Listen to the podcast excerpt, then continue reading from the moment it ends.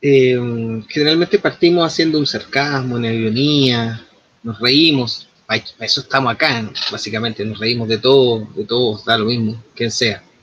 Eh, el poder, la religión, la política, el fútbol, todo es un motivo de risa, de análisis sin duda, pero desde una perspectiva donde nos reímos. Este día martes que acaba de pasar, eh, ha muerto Luisa Toledo, madre de los hermanos Vergara, y el programa de hoy no puede partir con un sarcasmo, con una ironía, no puede partir eh, haciendo algo jocoso, porque junto con ella se va esa parte de Chile también eh, que sufrió tanto abuso, tanto atropello.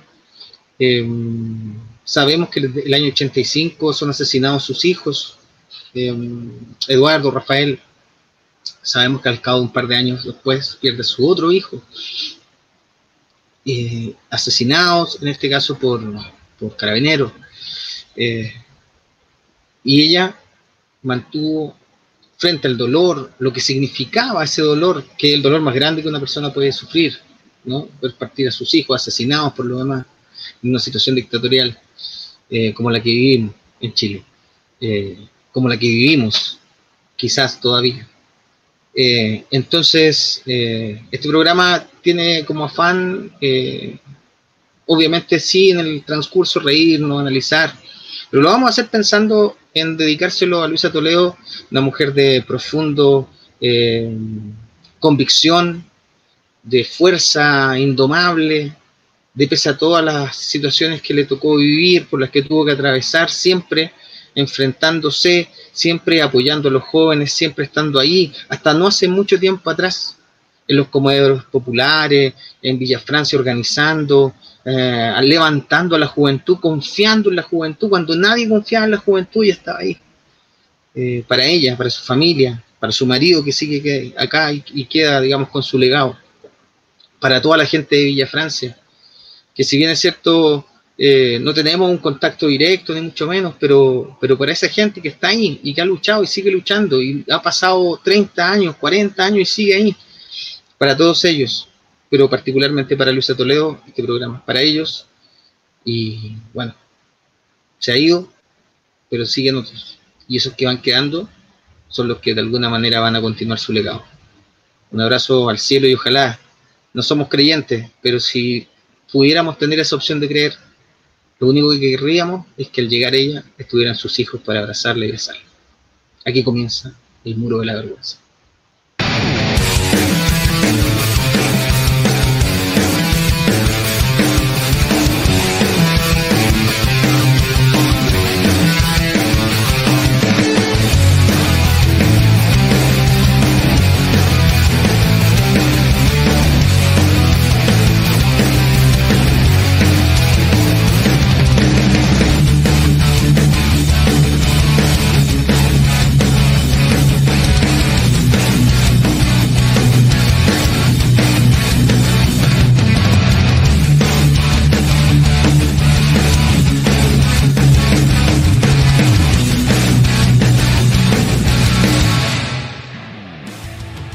Hola, hola, ¿qué tal jóvenes de Chile y el mundo del planeta Tierra, alienígenas todos? ¿Cómo están? Eh, nuevo día miércoles del Muro de la Vergüenza. Y sí, eh, en este momento estamos medio contra el tiempo porque adelantamos el programa para poder después ver y sentarnos tranquilamente a ver el debate de, de Boris, señor Boris con el señor Don Daniel. Entonces, eh, apuramos un poco la marcha, y, pero obviamente nos acompañan los mismos de siempre, estos jóvenes testarudos, ¿cierto? Que se niegan a caer en el sistema eh, desde Moscú y Corea del Norte directamente, Cristian Álvarez, y desde New York City Boy viene Leonardo Aguiló. Buena, buena, ¿cómo están? ¿Qué tal? ¿Cómo Oye, oye, solamente comentarle eh, que tristeza igual que daba ver partir a Luis, ¿no? ¿Algún comentario que les nazca en este instante? Pucha, qué penita que se estén yendo personas que han dado tanto por, visibilizar eh, los derechos humanos, que otros intentan eh, decir que no existen. Eh, creo que lamentablemente se va una persona que no tuvo y no pudo lograr la justicia que necesitaba saber y varias personas, no solo ella, eh, no han logrado saber dónde están sus hijos, sus esposos, sus familiares. y los que todavía están vivos y saben la verdad, están tranquilamente en ese hotel de Punta Peuco, sin ser juzgados por la inepta capacidad que tiene Chile para poder hacerlo y obviamente los políticos que están ahí corruptos utilizando la constitución que ya ojalá prontamente desaparezca. Eso, me da lata, me da pena, pero es el ciclo de la vida también, eh, pero nos dejó, eh, ¿cómo se llama? Eh, lucha. Lucha que no solamente son en la calle, sino que también son intelectuales, sino que también son en otro espacio, en la educación, en la salud, en varios lugares se puede dar esa lucha que ella llevó lamentablemente por eh, el asesinato de su hijo. Con eso yo me quedo y espero que aprendamos algo y yo mismo aprender algo de ella también, sino como, tan canalla. Pero es verdad lo que es esto, Manuel, o sea, eh, es súper complicado partir un programa cuando todo, cuando este programa en sí mismos, en sí mismo nos dijimos que éramos un programa de mierda, porque nos queríamos reír de todo. Pero hoy en día igual es complejo, o sea, desde como tú lo planteas al inicio en el programa, es completo. Así que con eso termino mis, palabras de inicio. Leo. Sí, buenas noches a todas, a todos. Eh, sí, es triste em, ver que las luchadoras, luchadores, se nos están yendo sin haber obtenido justicia. Yo, yo creo que nada repara un dolor tan grande como el de la señora Luisa Toledo. Nada, nada, no, no, no hay, no hay condena judicial que repare un dolor tan grande. Pero sin embargo, eh, la justicia, ¿no es cierto?, en este país, eh, sabemos que hay, hay cierta justicia para quienes luchan, ¿no es cierto?, contra el sistema y cierta justicia para quienes son los verdugos que sostienen este sistema. No olvidemos que este sistema neoliberal nace eh, a partir de las armas, de la sangre, del sufrimiento, del dolor, y en su ocaso se está manteniendo de esa misma manera, no con la fuerza de las ideas, sino que a través del sufrimiento, el dolor, la sangre. La señora Luisa Toledo eh, es la señal inequívoca, ¿no es cierto?, del dolor de este país, del sufrimiento, de la injusticia, y ella afortunadamente por un lado ya está descansando. Eh, nosotras, nosotros tenemos que seguir con este legado de lucha, de consecuencia, de tratar de ser imprescindible, porque ella eh, es una imprescindible. Así que con el ejemplo de ella y de tantos y tantas más, recuerdo en este momento a la señora Ana González también, ¿ya? que también se nos fue sin justicia. Eh, con esa estrella iluminándonos tenemos que seguir caminando, avanzando y, destruyendo, ah, y, lo digo así, destruyendo el legado de la tiranía civil, policial, militar del general Pinochet. Así que vaya nuestro abrazo a la gente del territorio, a su familia y para todos las y los que luchan. Tenemos cabros presos de la revuelta. No puede ser que sigamos en este nivel de injusticia. Así que nada, con todo el ánimo a empezar este programa y, a seguir contrainformando. Así es, jóvenes. Em, ya, ahora vamos a hacer así como un. Mira, así como. Eh, ¡Ah! ¡Ah! ahora sí, ¿ah? ahora sí estamos ok. Oye, eh, han pasado hartas cositas esta semana. Nosotros hicimos para nuestros seguidores, nuestros dos seguidores que cada cierto tiempo. Em, uy, hay, hay, hay un ser humano. Soy yo, soy yo, soy yo, soy yo. No, es que de, de Moscú no están interviniendo. los atentados desde Moscú no están interviniendo los teléfonos, ¿cierto? Estados Unidos, eh, Estados Unidos. Como les comentaba yo, como les comentaba yo, esta semana ya partió eh, especial, ya después de la convención eh, constituyente, constitucional, ¿cierto? Que el día domingo eligió a sus personajes, digamos, la presidenta, en este caso, Elisa Loncón, y el, y el vicepresidente, ¿no? Jaime Baza pero y ahí dijimos todo esta cuestión, Chile cambió, un clásico, ¿no? Estas expectativas que se generan las personas, Chile cambió, Chile despertó, ¿cierto? Y estamos ok, esto ya Chile se transforma de aquí a mañana. Este Viene con todo. viene con todo, nada, nada lo para y todas esas cosas así que, que, generalmente ocurren. Sin embargo, y a ver si alguien me pone la winchita, sin embargo, o no hay winchita, sí hay winchita, ¿no? Eh, sin embargo, ¿cierto? Eh, nos encontramos que el día, el día lunes, ¿cierto? Ya tenemos problemas para realizar la primera sesión de la Convención Constitucional.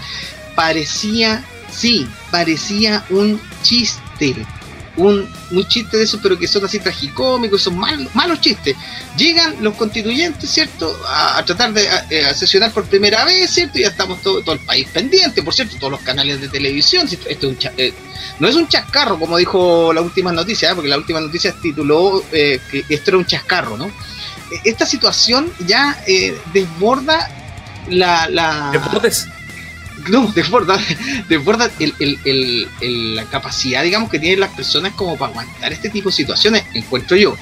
Eh, si yo fuera constituyente y he esperado todos estos meses para ir, sentarme, empezar a sesionar, el ansia que eso implica, si yo fuera un ciudadano preocupado y siento que quiero hacer esto, llego el día uno, ya donde nos vamos a instalar, entro a, las dependencias que se sabía con más de un año de antelación, eh, meses ya de preparación, se supone, ¿cierto? Publicitadas por lo, por demás los medios de comunicación, vaya a sentarte a trabajar. Y resulta que no tenía cuestiones tan básicas como la posibilidad de conectar salas, porque no, cabían todas las personas en, el hemiciclo, no tenía la posibilidad de conectar las salas telemáticamente.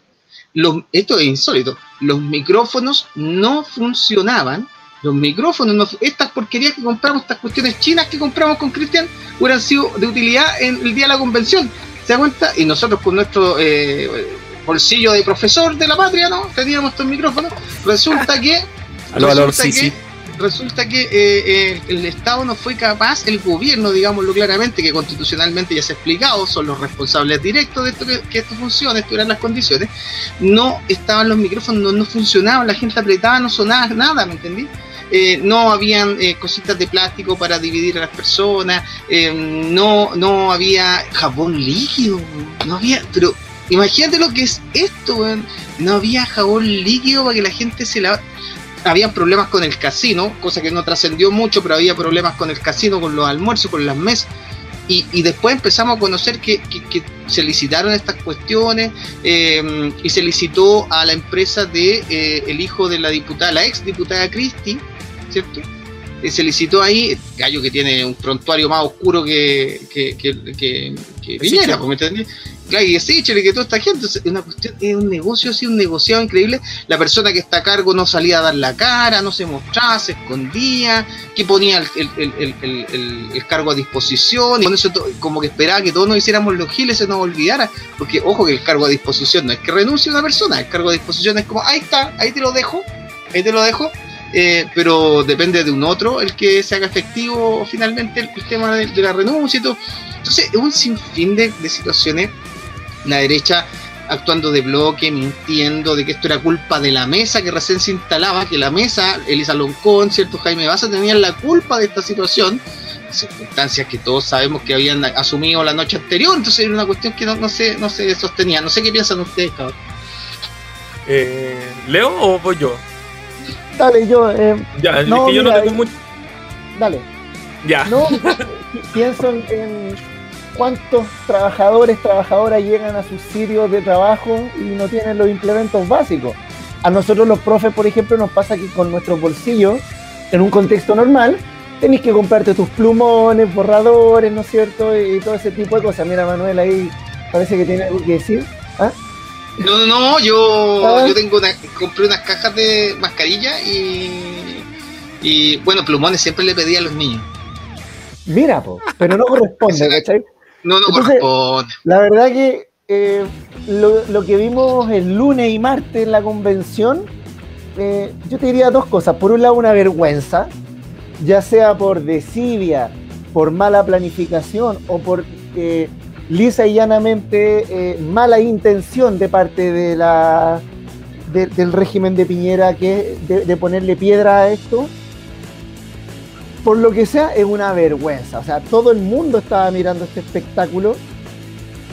Ya, pero si vimos llegar y, mientras hablaban, entrevistaban a los convencionales, iban llegando tipos con cajas con los televisores, ¿cachai? No, una vergüenza, po. Como que lo habían comprado recién, así en el supermercado. No, man, fueron a, ya, ya, anda a gastarte el 10% y tráete unas tele, ¿cachai? Entonces, pero por otro lado se vio, se, vio, se vio lo lindo. ¿Y qué fue lo lindo? Que la sociedad civil, mediante sus gremios, mediante sus propias, sus propios medios, se pusieron a disposición de la convención. Por ejemplo, el colegio médico va, ¿no es cierto?, ponen a un, a un experto, hacen un protocolo sanitario y lo sacaron en menos de 24 horas. El gobierno no, fue. ¿Cómo nos mandaron a alguien, a, un técnico, a un médico? Menos mal que nos mandaron a alguien. Desde que se decidió que se iba a hacer ahí, en ese edificio, ya deberían haber tenido el protocolo listo, las medidas sanitarias listas. ¿Ya? Eh, realmente una vergüenza, pero como les digo, por otro lado se vio, ¿no es cierto?, la parte linda que es que la sociedad civil nuevamente levanta este, este, esta convención, fruto de las luchas de la calle, ¿ya? posada sobre presos, mutilados, muertos, y lo levanta. Entonces, eh, yo diría que esa es la parte bonita, o sea, los rectores de las universidades públicas se pusieron inmediatamente a disposición y dijeron las sedes están disponibles. Ahí, ahí yo quería hacer un punto, ¿ah? yo creo que sería eh, interesante que dado que estamos en pandemia, el Congreso lo hace así, otros poderes del Estado lo hacen así, yo pensaba, ¿por qué no distribuir a los convencionales, eh, por ejemplo, por macrozonas? Una universidad en el norte grande, norte chico, zona central, sur y austral, y sesionar en cinco sedes, y que, por ejemplo, los convencionales estén más cerca de sus territorios para poder contactarse eh, y conectarse con la ciudadanía de esos territorios para poder escuchar, ¿no es cierto? Y, ser mandatados y mandatadas. Oye, eso yo creo me que ocurrió eso ayer. Eso se me ocurrió ayer a mí. ¿Ya? Eh, pero bueno, como sea, yo creo que no hay que darle más vuelta. Aquí ya esto es una real vergüenza. Felizmente ya hoy día se pudo sesionar. Fue espectacular ver enojada a la Marcela Cubillo reclamando todo, el día por, todo el día reclamando por Twitter, lo cual significa que la cosa va bien porque Marcela Cubillo está enojada. Así que vamos bien, Oye, Leo, perdón, pero, te tengo que hacer una pregunta para como que cierre ese punto que estás lanzando y pasamos al análisis de Cristian. Pero tú deslizaste, porque tú eres una persona que ve la paja en el ojo ajeno, ¿cierto? Eh, un inconformista, eh, resulta que deslizaste que había mala intención en esto. Yo quiero que te hagas cargo de esas palabras. No, puedo creer que, mi presidente Piñera tenga mala intención en esto. No puedo pensar lo que yo dije fue, ya sea por desidia, mala planificación o mala intención, ¿ya? No tengo pruebas de que sea una mala intención. Pero tampoco dudas. Pero tampoco tengo dudas. Exacto. Oye, yo quiero complementar las ideas de Leo. Primero porque Leo habla de por qué el gobierno no se hace cargo de, la situación y lo tuvo que hacer eh, como entidades ciudadanas, se podría decir o mencionar de ese modo. Yo creo que menos mal que no se hizo cargo el gobierno, porque así como lo ha hecho con sus planes del retorno a con sus planes del, eh, de las cuarentenas y por sobre todo su trazabilidad, yo creo que esta cuestión de la convencional estarían todos muertos en este momento. Y capaz que ni siquiera infectados de COVID, capaz que tengan ébola, bueno, una wea que nadie que no, que no ha llegado acá lo, lo hubieran tenido ellos. Una wea pero así increíble. Eh, y lo segundo, la idea que tiene Leo, nosotros la vamos a licitar al gobierno, vamos a pedir alrededor de 450 millones, como lo hizo la empresa que tenía la convencional, eh, la cual no se ha hecho cargo de nada, comprando las teles a, último momento. Y te apuesto que son esas teles del main que valen como 100 lucas, los 50 pulgadas. Pues. La voy a terrible ordinaria, más ordinaria que los micrófonos que compró el Manuel. Oye, sí, disculpa, no, no vamos a dar marca ni hacer propaganda ni nada, pero yo caché las cajas y eran de estas marcas de, dudosa procedencia, ¿cachai? Oye, sí, no China. ¿Qué pasa con China? A ver. Oye, pero, pero... espérame, espérame, pero es que no hemos reído de China nosotros por interno para que lo sepa la gente. Eh, hemos dicho que todas las cuestiones chinas que venían en algún momento eran de súper mala calidad y ahora lo estamos diciendo y lo estamos corroborando con las teles. Imagínate que las vacunas que tenemos nosotros tres ya vamos a tener que tener una tercera vacuna, porque ya la weá no, no, no te. ¿Por qué tiene una tercera vacuna? E-, ¿Eres dueño de una clínica? Las dos dosis no, no dan el ancho, pues, son hasta el 60%.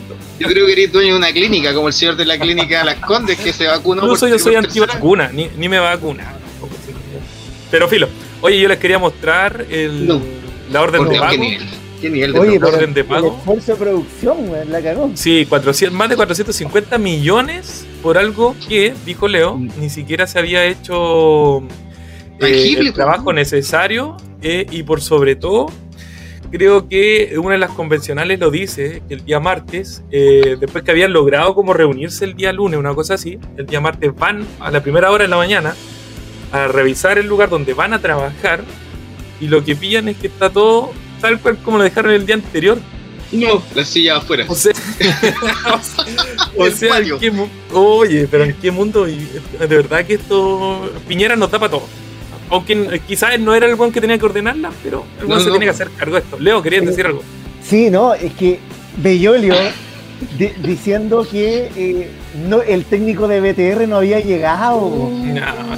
Pero ni siquiera era de BTR, además ni siquiera era de otra marca, weón. ese nivel de, de falacia. si BTR no tiene convenios con el Estado, Oye, y otra cosa, perdón, tengo que decirlo, tengo que decirlo. Mira, resulta que aquí ya hay voces, y a ver qué opinan ustedes, hay voces que piden hacerle una, una eh, acusación constitucional al presidente de la República, puesto que, puesto que él es el responsable constitucionalmente directo de que esta convención haya tenido las condiciones necesarias y suficientes para funcionar, independiente que tenga una pila de, de, de, mocitos abajo, ¿cierto? De gente de, ¿cómo se llama? De gomas que trabajan para él, el responsable político, constitucionalmente hablando, es el presidente, por lo tanto, si la convención no fue capaz de funcionar, que no estaban las condiciones, a mí, sin ser un constitucionalista ni mucho menos, me da la impresión que la acusación tiene sentido. No sé qué piensan ustedes. Pucha, yo creo que todas las, todas las acusaciones que se intentan hacer a Piñera, yo creo que todas tienen sentido. Así que ojalá alguna llegue a puerto y se le haga y... Pucha, lamentablemente en el, en el Congreso no contamos como lo hacen, como si lo hay en la convención, no hay un 80-20, eh, ni siquiera, debe ser como un 85-15 aquí no hay nada. O sea, aquí ellos tienen más del tercio, entonces siempre van a buscar la forma de votar la, acusación. Pucha, ojalá se llegue a buen puerto cualquiera de las acusaciones que se supone que iba a haber en algún momento hecho eso. Pero volviendo al punto eh, de la convencional, a mí lo que me llamaba la atención, igual estuve súper metido en la cuestión de la pega y cuestiones del, del, colegio, porque cierre de año, cierre semestre es fatal. Pero una de las cuestiones que me llamaba la atención en, en, en, en Twitter sobre todo, es que varios de los convencionales, así como muy alegres, subían sus fotos que iban a, las 3 de la tarde a sesionar, ¿cachai? Era como, por fin vamos a cambiar y bla, bla, bla, bla, todo el discurso que puede dar cualquiera de los convencionales, que yo también lo hubiera dado si hubiera sido convencional. Eh, saltando, oye, a la hora que venís trabajando, ¿cómo se te ocurre flojo? Eh, y todos tratando de explicarle hacia abajo, y al final lo único que nos damos cuenta es que no sé si la derecha es muy tonta o los bots que contratan son muy estúpidos.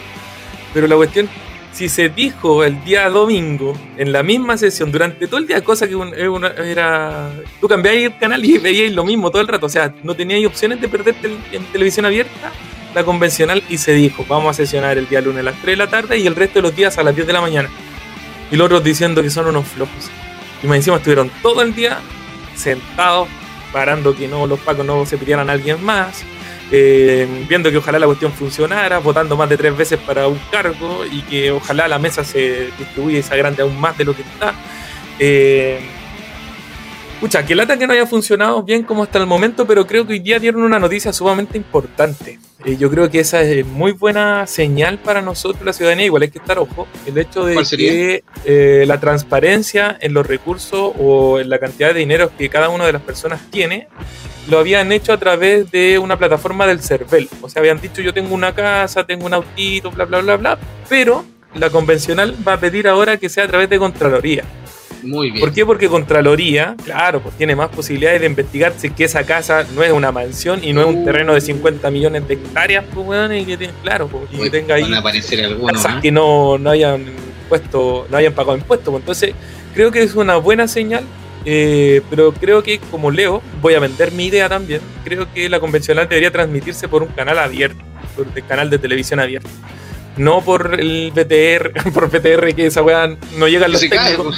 no llegan los técnicos. Eh, no, yo creo que tiene que ser una cuestión más, incluso más importante, creo yo, que lo que está pasando ahora con el, eh, con el Congreso en sí mismo. Pero vendemos la, la, la idea con Leo, son 900 millones las dos para, comprar un micrófono más para Leo, que Leo no se ha comprado un micrófono, weón. Oye, que tiemblen los convencionales profes. Van a tener que declarar uh. patrimonio. Demonios, ¿qué van a hacer? ¿Qué van a hacer? Con ¿Cómo van a llenar la hoja? Porque Pasarlo ahora, pues, si te cuánto cero. Deberían traspasar todos sus bienes, viviendas, terceras, cuartas viviendas. Oye, va a empezar a pasar eso. ¿ah? Va a empezar a pasar eso, acuérdate de mí. Sí, oye, los. Oye, y lo otro que dijo Leo, y lo dijiste por ahí, eh, y no quiero dejar que se escape porque después nos vamos a pasar a otro tema que es totalmente distinto, eh, que tiene que ver con cubillos. No es que no es que cubillos, ¿no? Pero que cubillos como la que lleva el estandarte, ¿me entendí?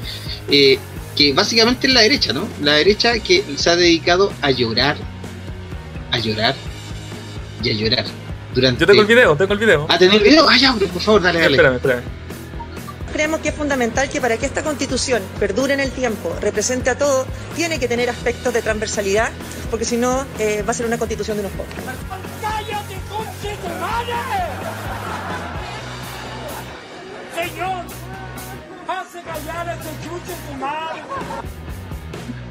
Oye, pero, oye, pero escuchaste lo que dice, esta es la constitución, va a ser, va a ser la constitución de unos pocos.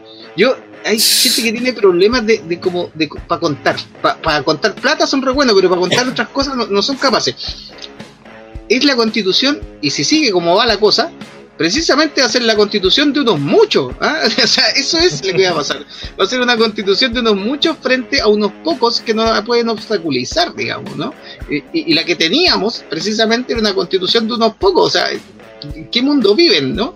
Por eso es que, que la neurona histórica no funciona hay que estar ojo al charqui con las cosas que van a empezar a, manosear, a manipular, eh, eh, van a empezar a buscar, acuérdate, a los constituyentes les van a empezar a buscar historias para atrás, anuarios, y, dijo esto, y se juntó con tal, y, parece que bueno para los pitos, y acuérdate nomás, weón, acuérdate que va a empezar con esa, con esa casa de bruja, weón. Así es. Así es. Oye, cerramos el, tema, pasemos al otro. Cerrémoslo por un rato porque nos va a acompañar durante todo el año. Ah, no, obviamente, obviamente va a ser. Todo el rato nos va a tirar alguna noticia, si no el, Piñera, alguno de los convencionales. espero que ninguno de la lista del pueblo, espero que no, ninguno de Chile indigno, sino que sean ojalá de los de Chile, vamos, vamos Chile, ya no saben cómo ponerle a la wea. Va, Chile, están, están calladitos. sí, como que le están, no saben cómo mezclar esas dos palabras, así como ya. Vamos, Chile. vamos, le. van a empezar a meterla entre medias. Ya, dale, cambia el tema. Siguiente, a ver qué es lo que tenemos acá. Leo, ¿cuál es? Ah, va a la tuya, ¿o no? Como queráis. Dale. Va. A lo menos, al día de hoy, 10 iglesias fueron quemadas en Canadá tras hallazgo de resto de niños indígenas.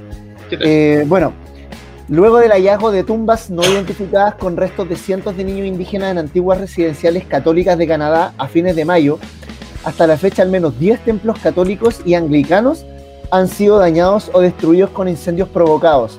Bueno, contarles que eh, se han encontrado ya más de mil tumbas anónimas de niñas y niños, ya más de mil, eh, en una primera pasada fueron 215 eh, tumbas, después 751 y después 182 de niños y niñas. Resulta que eh, una vez que Canadá, ¿no cierto?, se independiza, y en, el, en, este proyecto del Estado, ¿no es cierto?, de conformarse como país, surgieron unas escuelas que a la vez eran residencias con el objetivo de educar a estos niños y niñas, eh, que operaron en Canadá entre los años 1831 hasta el año 1998, hasta hace poquito. ¿Ya? Eh, entonces, estas escuelas fueron administradas en su mayoría por la Iglesia Católica.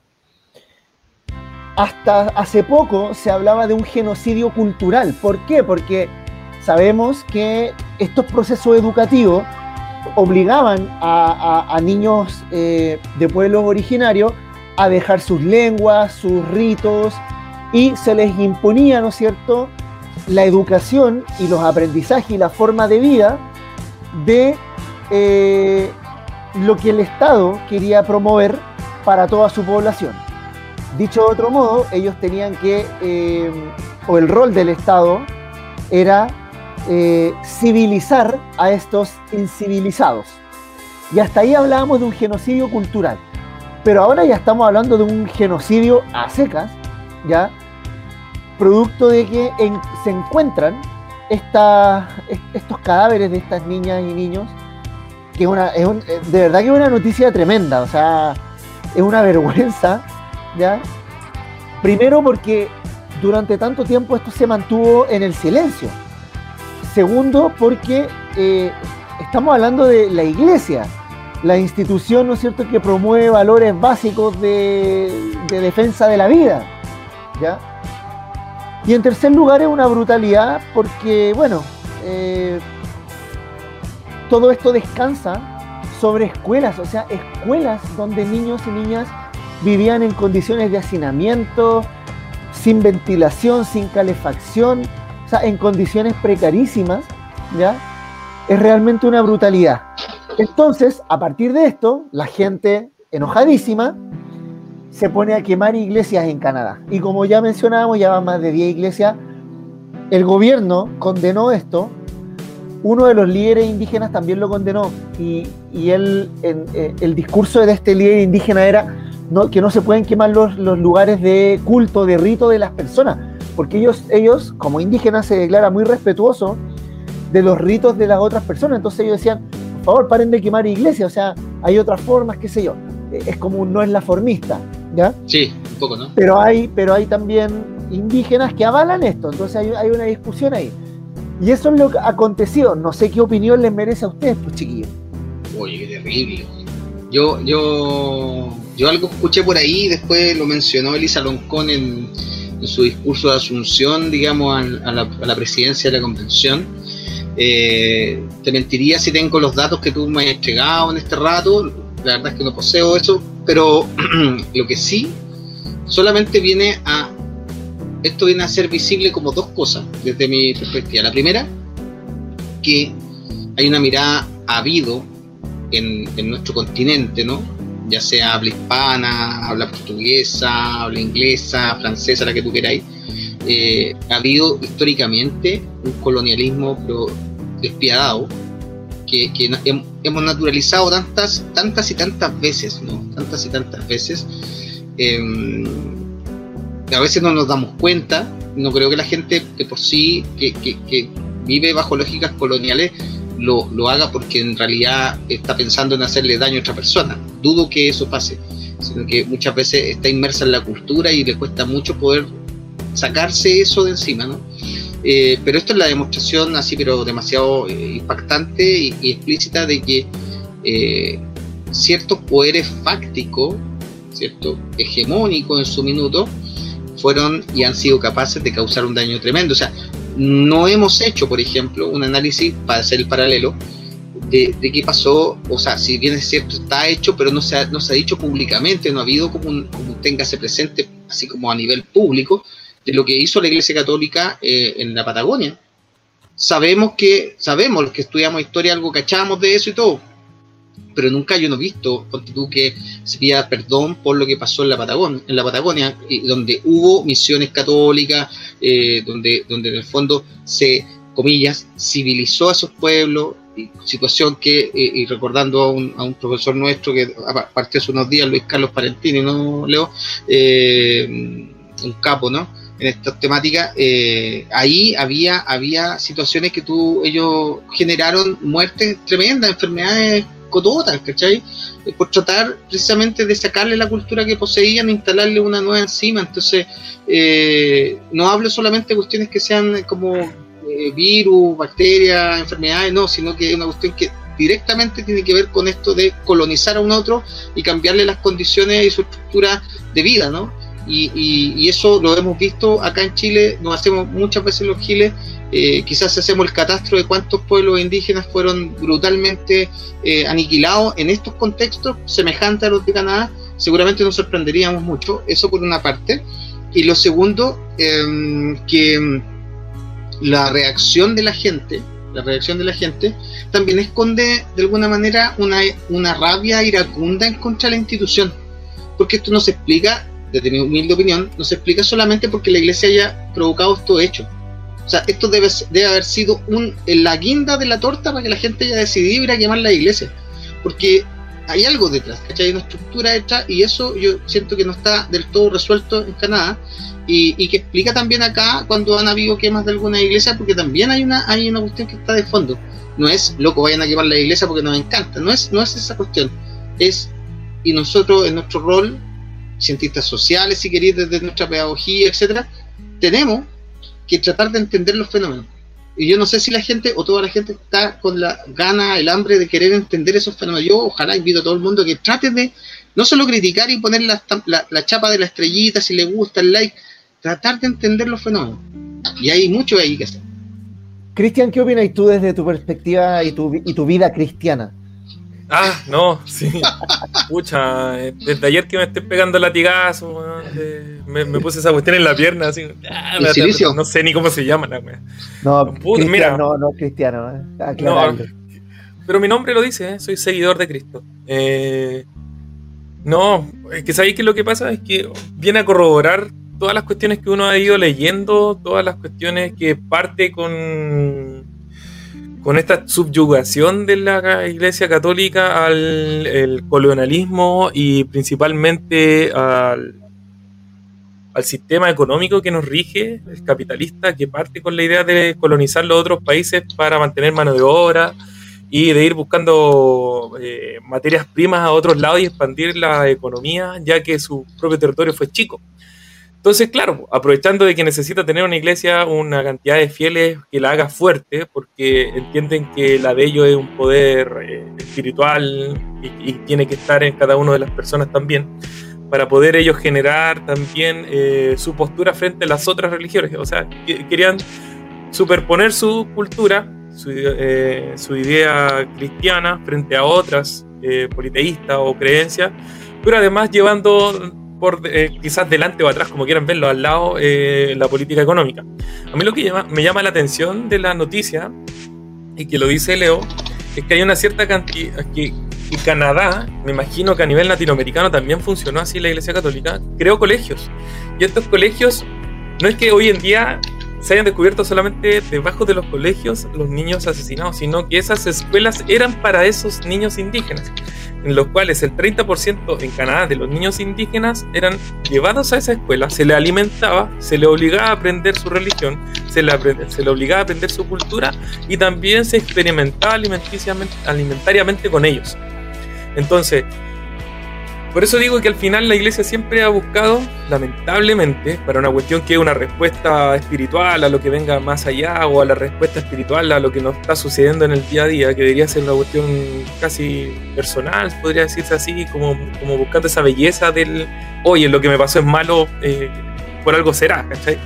Pero no es eso, al final lo que ellos hacen es llevar este sistema, que los cabros chicos mueran, que, que los indígenas mueran, a lo mismo, que los negros mueran me da lo mismo, de verdad que les dio lo mismo con tal de que ellos tener un recurso, tener un Estado dentro de un territorio que Italia, tener su propio Estado, su propio banco, su propia economía. O sea, los tipos se pasaron por la raja todo el mundo para hacer eso. Entonces, y no me extraña, y de repente, pucha, es que igual la comparación es súper eh, maletera, como lo dijo en algún, el, el se lo dijo en, la, en un programa alguien más, pero se me parece mucho al sistema escolar nuestro. Cuando nace el sistema escolar del. sobre todo este industrial, el cabro chico nunca aprendió nada. O sea, el cabro chico lo único que necesitaba era salir de cuarto medio sin saber nada, cumplir un poquito de esto de la electricidad, que la mayoría de los cabros tenían casi electrocutados. Vaya y sirva igual para vender en Falabella. Si la voy a decir, todas estas personas, todos estos cabros chicos, al final fueron eh, absorbidos por el retail o por. Eh, la construcción, que en, su momento fue una de las grandes eh, crecimiento de Chile y, los grandes empresarios se, jactan porque crecieron porque ellos dieron trabajo, en realidad no es así. Pero bueno, como que quería hacer esa comparación para que no, no nos lleváramos, eh, que no solamente la iglesia la que genera eso, eh, que es súper pérfida, así desde, desde, su ámbito, pero también el sistema en sí que está por sobre este sistema capitalista, siento yo que maneja mucho, mucho ámbito y esos ámbitos de repente no los logramos ver, no logramos ver. No es solo la iglesia católica, aquí en Chile ha ocurrido cuestiones con la iglesia evangélica también, de, estos pastores que violaban cabros, que violan cabras, no sé, de verdad que lo encuentro chacha, eh, que se juzgue y que, ojalá no haya ningún estado mm, cristiano o religioso y que sean todos laicos nomás, y que cada uno sí tenga el derecho a elegir su postura mm, eh, espiritual. Ahí sí la libertad debería existir para eso, pero en, sí los estados que dejen eh, esa libertad. Eso opino. yo, como para cerrar la idea y, pasemos a la siguiente noticia,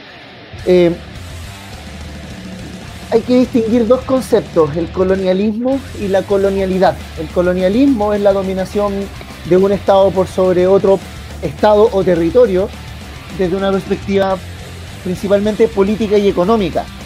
La colonialidad apunta a lo cultural. Y uno de los agentes que han mantenido la colonialidad, pese a que e-, este lado del mundo se independizó de las metrópolis, estas metrópolis han sostenido justamente su, su dominación cultural en gran parte por culpa, no voy a decir gracias, por culpa de la iglesia. Porque la iglesia, así como también en Chile, eh, siguen manteniendo una fuertísima influencia mediante el sistema educativo. No olvidemos que en Chile tenemos miles de escuelas, colegios con proyectos educativos cristianos. Y es ahí donde se sustenta la colonialidad.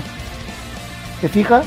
Entonces, eh, la colonialidad es eso, o sea, es imponer mediante principalmente la educación eh, una forma de hacer ciencia, de relacionarte espiritualmente ya con los campos que tú quieras, eh, sostiene, ¿no es cierto?, las visiones patriarcales y sostiene, ¿no es cierto?, eh, fundamentalmente miradas de mundo de, interrelacionarnos. Y ahí la iglesia cumplió un rol fundamental. O sea, no es solamente, y por eso ellos hablan de un genocidio cultural, también es un genocidio eh, humano.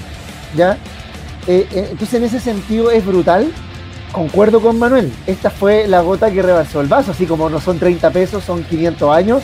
Allá no es solamente estos cuerpos, son siglos, ¿no es cierto?, de todo lo que simboliza la iglesia. Esclavitud, discriminación, represión en contra de las diversidades sexuales, represión a las mujeres, ¿ya? Imponerte una forma de ver el mundo, violencia. Eh, o sea, la iglesia simboliza la violencia. Si alguien discrepa, podemos debatirlo, los datos están sobre la mesa. Obviamente yo rescato, por ejemplo, eh, el rol de ciertos sectores de la iglesia en Chile, por ejemplo, durante la dictadura, la Vicaría de la Solidaridad, por ejemplo pero en el estallido social, desde el estallido la iglesia no ha dicho nada, campeona. Nunca escuchamos nada, Nunca escuchamos nada. Y yo valoro también eh, la perspectiva de la teología de la liberación. Para mí son las únicas dos cosas rescatables de la iglesia. El resto, por buena intención que haya tenido, pienso en el cura Martín Gusinde, en la Patagonia, a propósito de lo que nos decía el Manu, pero igual refleja, eh, eh, refleja la colonialidad, o sea, por buena intención de educar que hayan tenido, ellos lo que hicieron fue ejercer colonialidad en contra de los pueblos originarios. Entonces tampoco es tan buena la intención. Así con eso cierro. O sea, en otras palabras. La única iglesia que ilumina es la que arde. Mira. Yo, yo a mí me preocupa eso, es que hay un tema que, perdón, para cerrar ahí el, tema, si no me voy a quedar con la cuestión. a mí siempre me ha llamado la atención desde muy chico, eh, desde que era un tierno estudiante, eh, ¿por qué teníamos que tener clases de religión. ¿Por qué teníamos que, por qué o, sea, o sea, si alguien va al domingo y va a misa, perfecto. Si, si hay alguien pesca un, un, ¿cómo se llama esta cosa?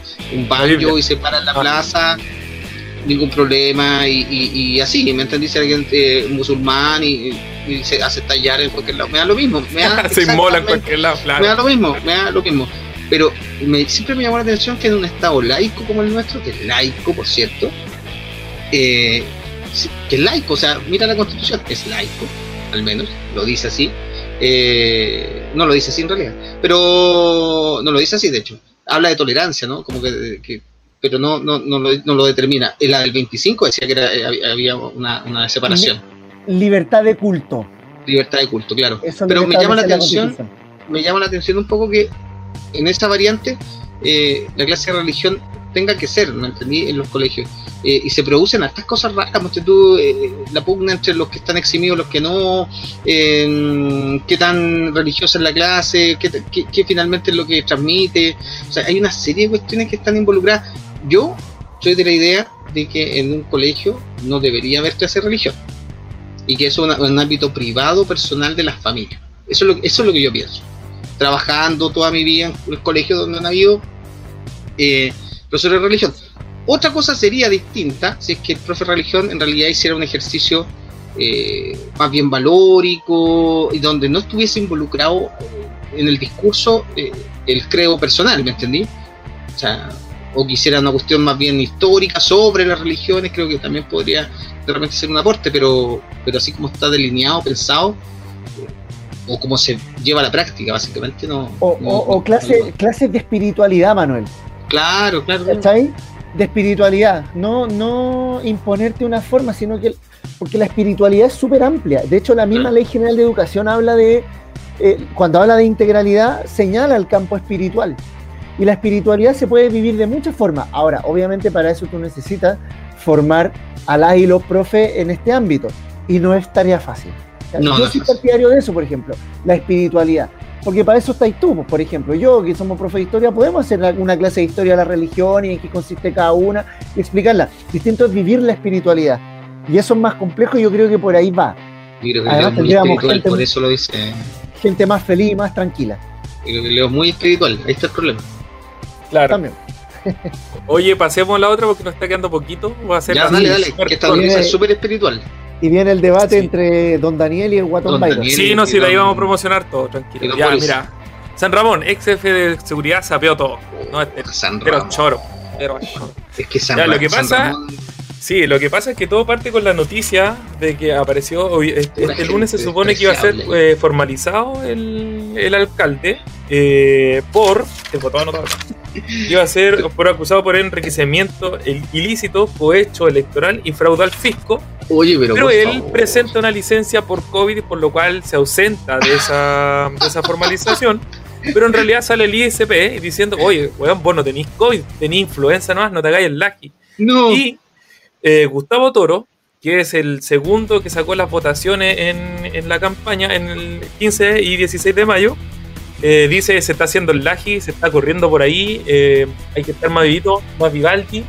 Eh, pero lo más importante de todo esto, como dice el titular, que el ex de seguridad sabió, lo que pasa es que hace un par de años, no sé si fue el año pasado, un par de años, salió en TVN, informe especial, salió un documental sobre los narcos ligados a las municipalidades y había un narco importante que estaba ligado a la municipalidad de la, eh, la Bandera.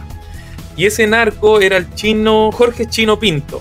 Jorge Chino Pinto es una persona que le vendió balas al ex jefe de seguridad del alcalde San Ramón en la campaña, cuando estaba haciendo campaña para alcalde. Este alcalde, cuando llega alcalde, lo contrata, lo sube de cargo a este tipo, contrata al chino Pinto y el chino Pinto lo que hace es llevar a toda su familia a trabajar a la, municipalidad de San Ramón. ¿Qué tal? ¿Qué es lo que pasa con eso? Que eh, este alcalde llega, se supone que por plata prestada por el chino. Entonces, ¿qué es lo que hace el alcalde? Contrata por medio de este tipo que era. Espérame, le digo al tiro. Era Carlos Además. Sí, Carlos Además. Él era el ex jefe de seguridad. Contrata dice en el papel 50 personas para áreas verdes, de las cuales trabajan solo 20, el resto de los 30 es solamente para justificar el excedente, o sea, no el excedente, sino eh, lo que sale de, la municipalidad, los pagos, los extras, ¿cachai? En eso es para poder devolverle al Chino Pinto lo que le había prestado. Este tipo además cobraba doble sueldo. El segundo sueldo era solamente para poder pasarle al chino, al- yo te decía el chino, es una, una imbecilidad que te voy a decir, pero, Si no te lo estoy haciendo, eso, eso Sí. sí. decir. este- pero no lo dije yo, el Chilean del. Manuel lo dijo. Ya, Chilean la way. cuestión es que, la cuestión es que todo está ligado a lo último del proceso que dice así, que yo les leí, que estaba acusado por enriquecimiento ilícito entre el hoja. 2012 y 2017 él se hizo con una ganancia de 283 millones de pesos. No. No se sabe de dónde salió. Además, cohecho electoral, donde no se sabe que él ganó por 8.328 votos y el segundo sacó 7.593, de los cuales eh, eh, 65 mesas fueron, eh, no sé, intervenidas y no se sabe por quién y creen que es por este chino que contrató a eh, vocales para intervenir. Pero si yo sacaba la cuenta, y aquí quiero pedirle ayuda a ustedes, ¿cuántos votos tienen por mesa? No, creo que son 300, no, no estoy seguro, ¿sí? Más o menos. Si son Sí. 65 mesas por 300, son 19.500 votos. O sea, hay, hay disputa de 19.500 votos. O sea, yo lo saco así. Puede salir alcalde hasta el señor que hace el aseo ahí, weón. Pero son 60 no sé si es todo San Ramón las 65. Normalmente son 100 mesas las de una comuna. po. Si son Es que San Ramón es 65, especial. San Ramón es especial. es que solamente no está él, ¿eh? están los concejales que todavía no, no han podido acceder al cargo. Entonces Claro. la municipalidad en su totalidad está... eh, Desmadrada. no sé qué, qué- quién la lleva, qué río la lleva esa municipalidad. Se la lleva todo. Está, está flotando ahí. La cuestión es que, como no se presentó por este supuesto COVID, va a ser la siguiente posibilidad de sesión el 26, lunes 26, que volvemos de vacaciones los profesores y los alumnos. Eh, ahí va a ser la posibilidad de la formalización a este tipo. Pero todo indica, un brazo. todo indica que la fiscalía y habían otras eh, instituciones estatales que lo ligaban directamente con el narcotráfico y con malversación de fondos. Él se ha defendido todo el rato que es mentira, bla, bla, bla, bla, pero en realidad lo más probable hasta ahora es que eh, salga pillado. Ahora, ¿qué va a pasar con esa comuna? ¿Qué va a pasar con los concejales? ¿Qué va a pasar ahí? No lo sé. Mira, No sé qué piensan ustedes de la noticia que acabo de dar. es una. Es de película, la verdad. Es de película, pero siempre la realidad supera la ficción. Eh, Atrápame si aquí- puedes. Mira, yo la verdad no sé, no, no le siguió mucho la pista a, este, a, este, a esta noticia, pero ¿qué dice el partido de, de este narcoalcalde? ¿El, El PS? No, pues sí, dejó de ser, dejó de ser PS. po. Ah, Ah, Él pero- militó 15 pero- años. Pero espérate, no, nadie deja de ser PS de la No. noche a la mañana en el sentido No, de pero que. el PS, el PS estuvo en la obviamente mesa va a que- decir eso. po. No, no, por supuesto, pero dejar claro que el hombre ahí estuvo en las mesas directivas del PS. Yo, a mí, cada vez que yo señalo esto, a mí me duele porque el partido de Allende, yo soy un convencido admirador de, de Allende y su legado, su historia y todo. Pero estuvo, estuvo en el partido de Allende y estuvo, fue parte de las mesas directivas, Mira. tenía mucho poder, mucho poder en la cúpula. Él fue eh, contador auditor de. eh, eh, Contador estudió contador auditor en la frontera. Él fue auditor de la Contraloría de FONASA. Él fue asesor de Insulsa en el gobierno de Bachelet. Ah, Fue tres periodos concejal y llegó a la alcaldía y fue PS por 15 años. Ahora, ¿cómo se sale? Quizás fue una de las últimas acusaciones que le hicieron en la cuestión de TVN. No, lo, no estoy seguro, pero parece que ahí no lo el Tribunal Supremo del lo es. sacó, po, pero lo sacó, po, lo sacó por, la, por, la, Pero- por las cuestiones raras que está ahí. Y con esto terminó. Y todos los que yo te estuve nombrando recién, la mayoría son del círculo cercano y al parecer también pertenecían, o por lo menos eran muy cercanos al partido. Entonces, ¿qué Para tanto que los Cristian mañana concejales, despierte vivo. solo por, bu- Yo- solo por buscar en internet, Yo no voy a decir nada, señora Aguilera, porque yo tengo una familia y todo, así que. No, dale nomás, con todo, usted, vamos, que se puede, ¿ya? La área, la áreas verdes, yo mencionaste la plata de las áreas verdes, no, plata de áreas verdes, 20 personas trabajan y las otras trabajan en otras áreas verdes. claro. yo creo que, mira, nosotros conocemos a un, a un psicólogo, ¿ya? No vamos a decir que no. De dudosa reputación, pero es lo que hay. Y Yo creo que él debiese ser el alcalde de San Ramón. Yo estoy, soy apoyo ahí. Debería él ser el alcalde de San Ramón por una municipalidad con rodillas. Es, es un hombre probo. es un- es- Oye, es para los tipo- que escuchan el podcast van a cachar. Es un tipo probo. Es un tipo. No, Sí, en el probo. Congo ya, ya saben Tipo quién es. probó, probó todo.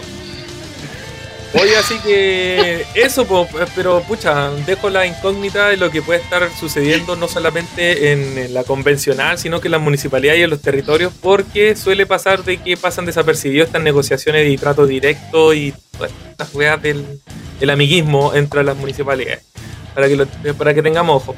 Pero quiero ir cerrando, eh, principalmente para decirles que este sábado, por si lo quieren ver, eh, ¿Qué pasa este sábado, sábado? Parece que eh, se viene eh, la- ¿cómo se llama? Jadwe es la cumbia. Bueno, yo soy yo voy por Jadwe. Leo creo que también iba por Jadwe.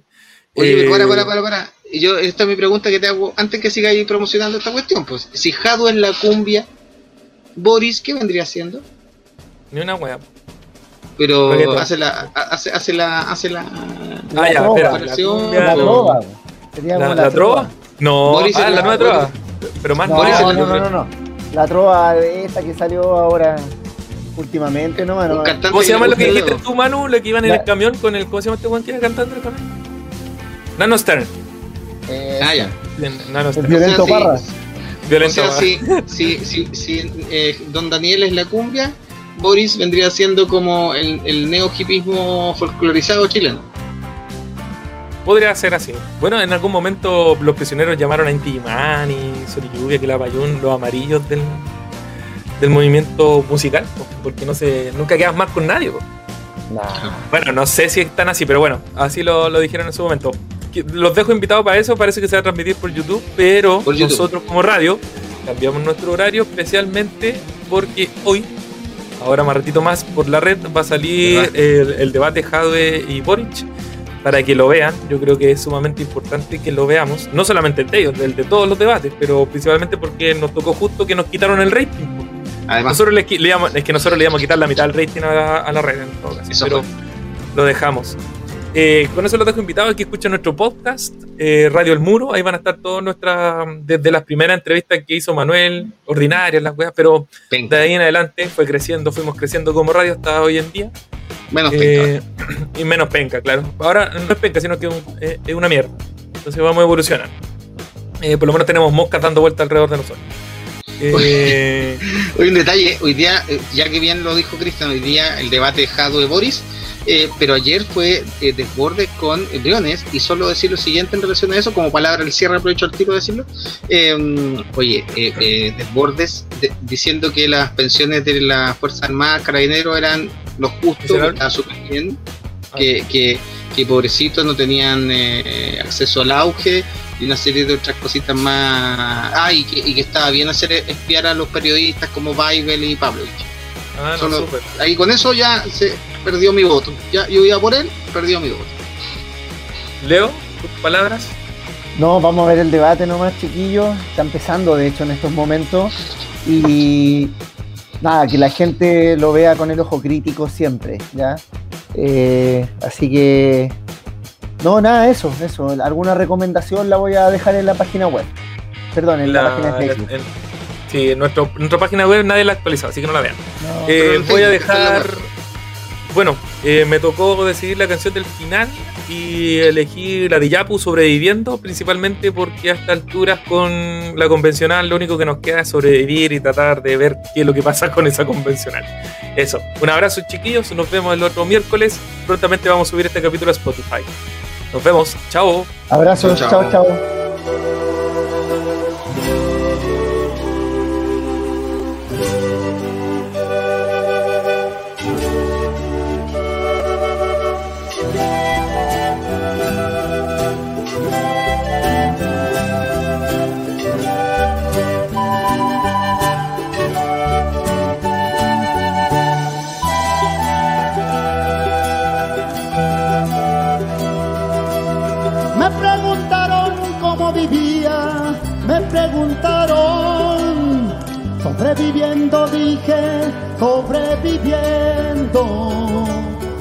Un poema escrito más de mil veces. En él repito siempre que mientras salga, yo con la muerte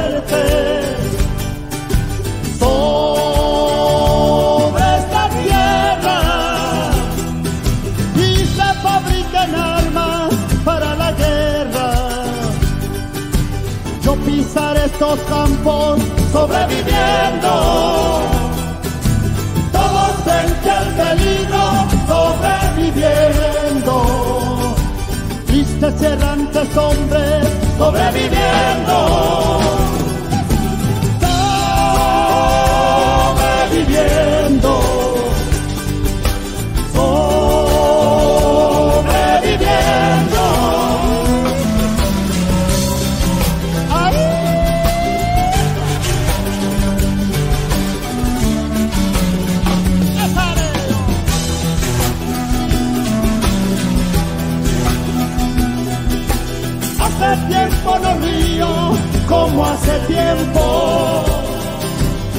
que yo reía como un jilguero. Tengo cierta memoria que me lastima y no puedo olvidar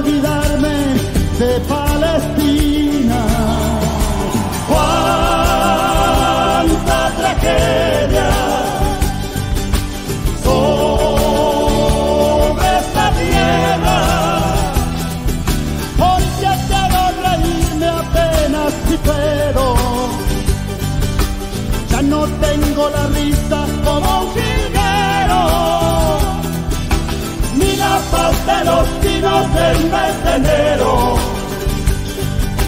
Ando por este mundo sobreviviendo.